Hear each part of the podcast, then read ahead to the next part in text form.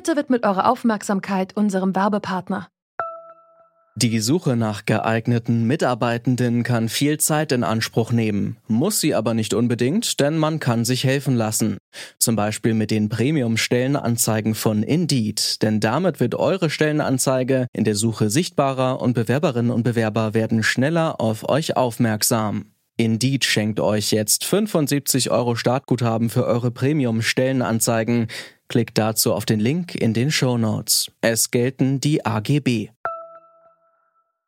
You might have seen this on Facebook. My friends and I laugh all the time when we see other people mislabeled in our photos. But misidentifying a suspected criminal is no laughing matter, nor is breaching civil liberties. Ihr hört hier Joy Bulamwini. Die Informatikerin hat in einem TED-Talk über ihre Erfahrungen mit diskriminierenden Algorithmen berichtet. Sie sagt, wenn die Gesichtserkennung von Facebook nicht funktioniert, dann ist das eine Sache. Wenn Behörden aber daraus ableiten, dass sie selbst mit einer höheren Wahrscheinlichkeit straffällig wird, dann geht es letztlich um Menschenrechte. Diskriminierende Algorithmen, was kann man dagegen tun? Das fragen wir uns heute am 29. September 2020. Mein Name ist Janik Köhler. Hi.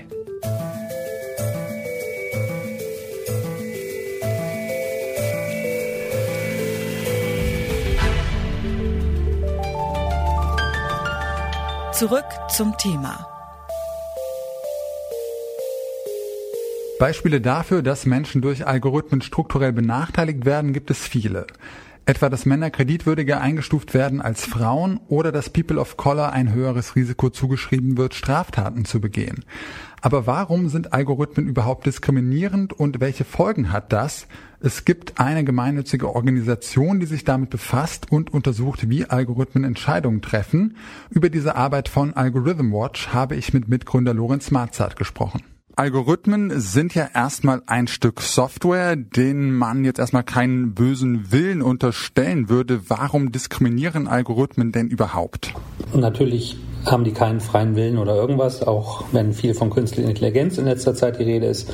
Ähm, es sind diejenigen, die diese Algorithmen schaffen, also die die quasi konstruieren, die da ihre Weltbilder, wenn man so will, bewusst oder unbewusst drin einpflanzen.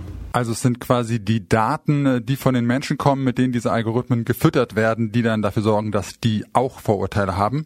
Genau, die Algorithmen sind ja quasi Regelsysteme, wenn man so will, und die Regeln werden zum einen festgelegt von Menschen und zum anderen eben trainiert, also die lernen in Anführungsstrichen über meistens über große Mengen an Daten und je nachdem, wie diese Daten ausgewählt sind oder schon erfasst sind, kann da wenn man so will, sogenannte Biases, also bestimmte Verzerrungen, eben sogenannte Vorteile dann auch drin stecken. Wenn jetzt diese Biases also von äh, quasi den Daten kommen, die von Menschen stammen, können denn Algorithmen dann überhaupt äh, je neutral sein? In der Theorie sicherlich, in der Praxis eher unwahrscheinlich, weil einfach menschliche Gesellschaft komplex ist und ähm, dass solche Geschehnisse, dass solche Systeme immer Gruppen bevorzugen bzw. benachteiligen, sind ja dann eher Phänomen von etwas und nicht äh, die Ursache. Ja, also die, da drückt sich ja beispielsweise ein inhärenter Rassismus in der Gesellschaft dann einfach aus und der wird sich auch nicht durch Software äh, fixen lassen. Das heißt also, wir müssten erstmal den Rassismus zum Beispiel in unserer Gesellschaft abschaffen, damit dann Algorithmen auch neutral sind oder was kann man tun, um so algorithmenbasierte Diskriminierung vorzubeugen? Ob der sich abschaffen lässt, das äh, sei mal dahingestellt. Ich glaube, wichtig ist, dass man sich dem bewusst ist. In der Pädagogik gibt es zum Beispiel vorurteilsbewusste Erziehung. Also, dass äh, Menschen sich darüber im Klaren sind, dass sie so aufwachsen, so erzogen werden, so sozialisiert werden, dass sie Vorurteile einfach haben. So funktionieren Gesellschaften wahrscheinlich schon immer. Und dann kann man dem entgegensteuern. Das heißt, man kann auch bewusst äh, Software A darauf überprüfen, versuchen sie so zu konstruieren, dass sie es vielleicht zumindest lindert oder dämpft. Also wie gesagt, wichtig ist überhaupt ein Bewusstsein dafür zu haben, dass es diese Phänomene gibt und was wir in den äh, letzter Zeit immer wieder sehen, dass es wahrscheinlich eher auf so einer, wenn man so will, äh, Empathielosigkeit oder einfach schlicht Ignoranz äh, geschieht, dass solche Vorurteile in Softwaresystemen einfach äh, drin sind, weil sie beispielsweise hauptsächlich von männlichen weißen äh, jungen Männern hergestellt werden und eben ein Großteil von Gesellschaft dort überhaupt nicht ähm, vorkommt. Algorithmen können also Diskriminierungsmuster fortschreiben, die gesellschaftlich verankert sind oder diese sogar verstärken. Wenn jemand keinen Kredit bekommt oder nicht zum Vorstellungsgespräch eingeladen wird, weil er oder sie Opfer eines diskriminierenden Algorithmus geworden ist, dann ist da auch die Politik in der Pflicht. Was man gegen vorurteilsbehaftete Datensätze tun kann, darüber habe ich mit Andrea Gese gesprochen. Sie ist Abgeordnete der Grünen im EU-Parlament und sitzt im Sonderausschuss zu künstlicher Intelligenz im digitalen Zeitalter.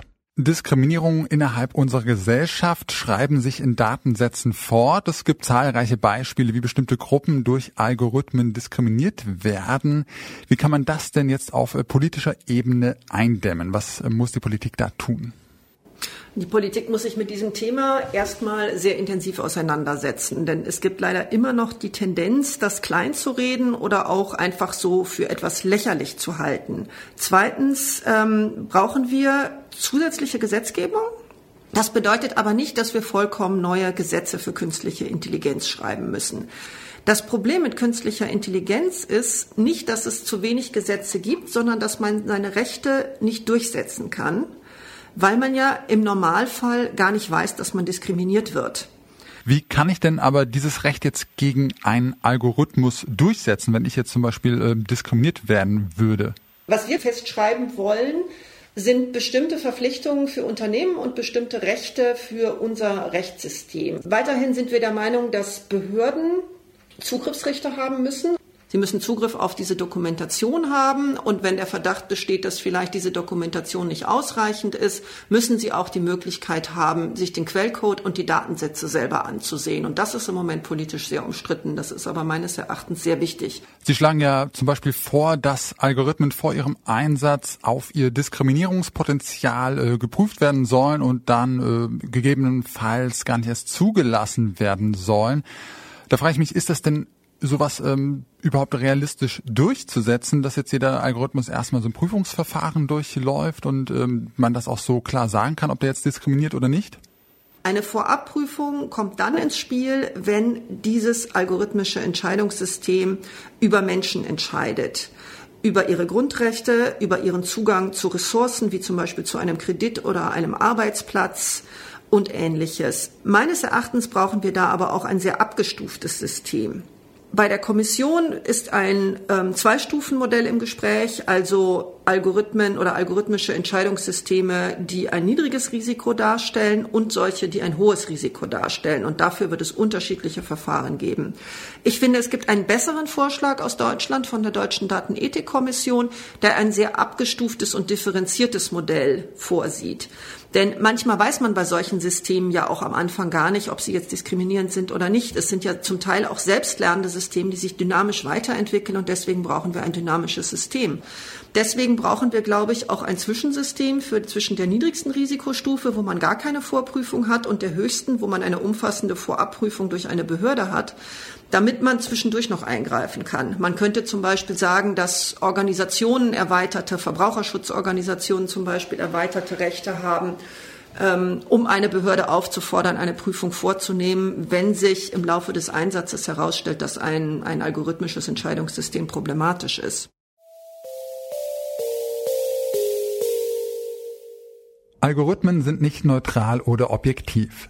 Sie werden von Menschen mit Daten gefüttert, wobei sowohl Menschen als auch die Datensätze mit Vorurteilen belastet sind. Diese fließen in die Algorithmen ein und werden durch die reproduziert und gefestigt. Um etwas dagegen zu tun, muss das Problem in der Gesellschaft zuallererst erkannt werden. Das könnte beispielsweise durch transparentere Algorithmen erreicht werden. Außerdem gibt es den Vorschlag, Prüf- oder Zulassungsverfahren einzuführen. Anhand bestimmter Kriterien könnte so überprüft werden, ob Algorithmen bestimmte Menschen benachteiligen, und zwar bevor sie eingesetzt werden dürfen. Das war's von uns für heute. Wenn euch die Folge gefallen hat, dann abonniert doch gerne diesen Podcast und trainiert so euren Spotify-Algorithmus. Mitgearbeitet an dieser Folge haben Lisa Winter, Susanne Zimnoch, Marita Fischer, Luisa Heinrich und Andreas Popella. Chef vom Dienst war Oliver Haupt und mein Name ist Janik Köhler. Ich sag vielen Dank fürs Zuhören. Ciao und bis zum nächsten Mal. Zurück zum Thema vom Podcast Radio Detektor FM.